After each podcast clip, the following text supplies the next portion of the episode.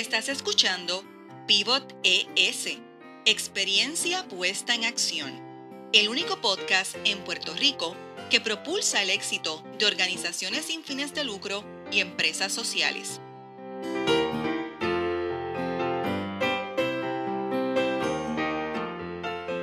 Soy Marieli Rivera, de Changemaker Foundation, y escucharás a líderes que innovan con soluciones para el desarrollo sostenible.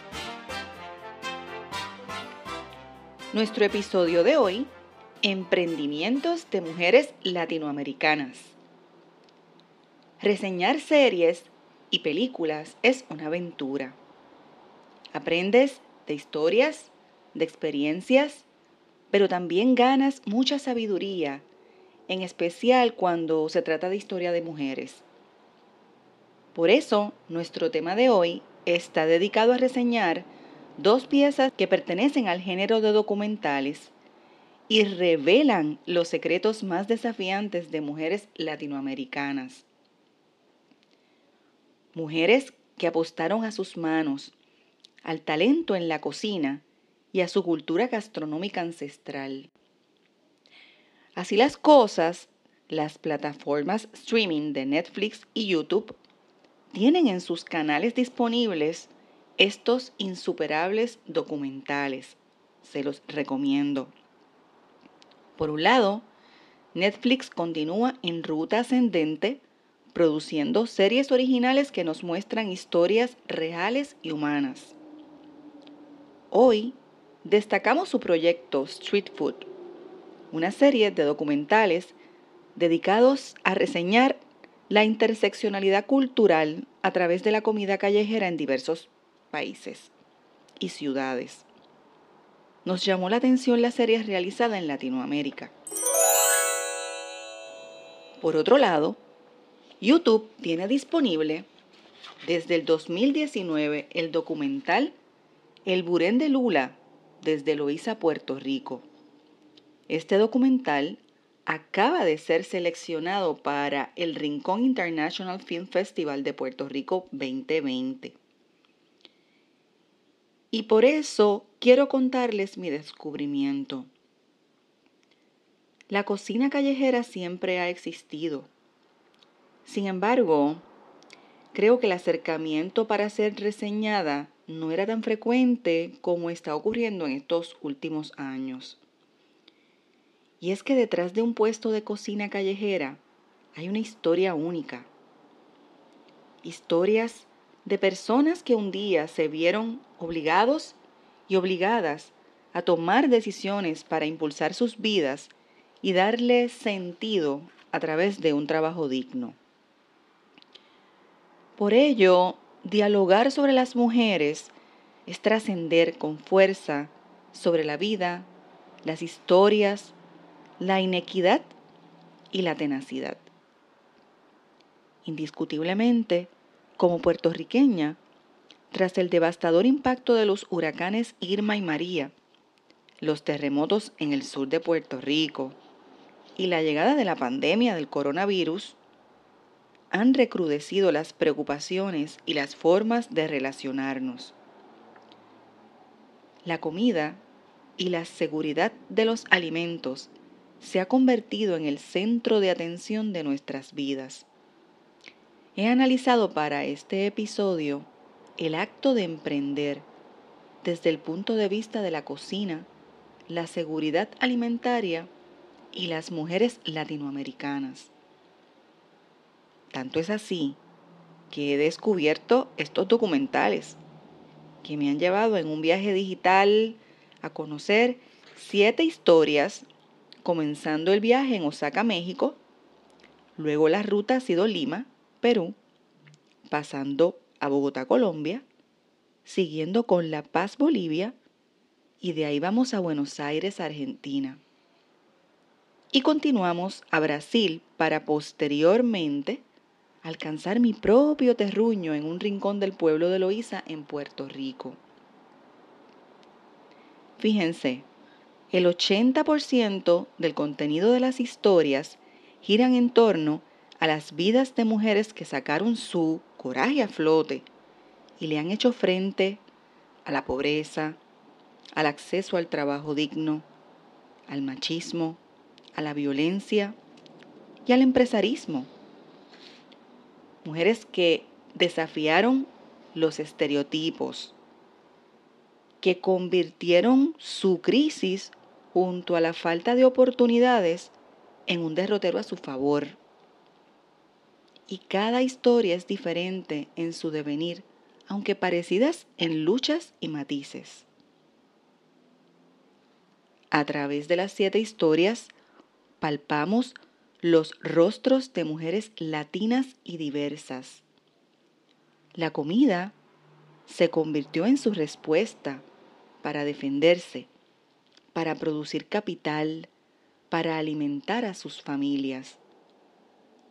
De ese golpe que produce la necesidad y la crisis, encontraron en sus manos la respuesta a transformarse y a crear en su mente salsas sublimes, masas de harina mágicas y conceptos gastronómicos diversos, llenos de color, sabor, aromas y felicidad. La vértebra de las historias es la necesidad de trabajar, que viene precedida de la ausencia de oportunidades para enfocarse en estudios formales, a raíz de un entorno familiar lleno de complejidades económicas, en algunos casos de pobreza extrema, lleno de discriminación y prejuicios, curtidos de violencia, en muchas instancias a consecuencia del alcoholismo familiar, el maltrato físico y emocional, producto de un sistema patriarcal, machista, arraigado en la crianza y en las relaciones de parejas. ¿Qué hicieron estas mujeres? Fíjense, identificaron alternativas para romper con ese círculo de violencia y pobreza extrema, para producir algo y vender un producto comestible que fuera creando una especie de legado, una especie de memoria. ¿Y saben qué? Lo lograron. Hoy están activas desde cada una de las ciudades en Osaka, Lima, Bogotá, La Paz, Buenos Aires, Ciudad Salvador en Brasil y Loíza, Puerto Rico, vendiendo en sus puestos de venta sus platos ricos cocidos y propuestas gastronómicas desde la cocina callejera, en algunos casos ya ubicados en mercados de venta popular.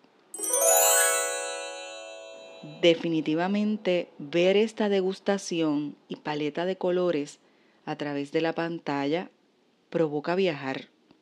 Uno quiere hablar con ellas, a escucharlas, a probar sus ricas comidas y sobre todo a aprender de sus trucos en la cocina. Ellas son el ensamblaje culinario de su comunidad, de su país, de su región. Definitivamente ver estos episodios es entender la diversidad cultural, el cultivo de alimentos regionales, la valentía de su esfuerzo de supervivencia, su adquirido amor propio y la razón de cada rincón latinoamericano. No me queda la menor duda que estas mujeres protagonistas destacadas en estos documentales nos ofrecen una panorámica de sus raíces, sus problemas, sus soluciones y sus emprendimientos. Son ellas ejemplo de disrupción y de colaboración. La historia en Osaka, México, te revela una dimensión de una mujer mayor que se enfrentó a los prejuicios por ser en sus tiempos de juventud extremadamente tradicional decidir ser madre soltera. Luego, la historia de Perú y sus mujeres te conmueve al ver la tenacidad de las historias de superación Así continúa la travesía y te encuentras con una historia fascinante sobre las mujeres cholas en Bolivia. Esta te sorprenderá. No dejes de verla hasta el final, vas a ver algo impensable. Sigues a Colombia y escuchas a su protagonista cómo combinó la sabiduría de la cocina costeña y la integra culturalmente a las costumbres de la ciudad de Bogotá. Más adelante verás la experiencia de superación y aceptación de la historia de la mujer en Buenos Aires. Narra un camino hacia la equidad.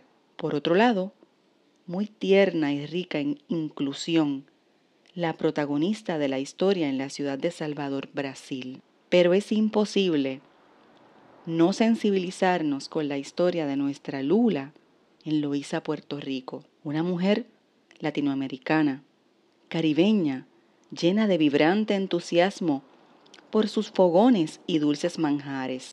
Todas estas mujeres representan la diversidad de sus países, pero sobre todas las cosas ilustran determinación y voluntad de cambio.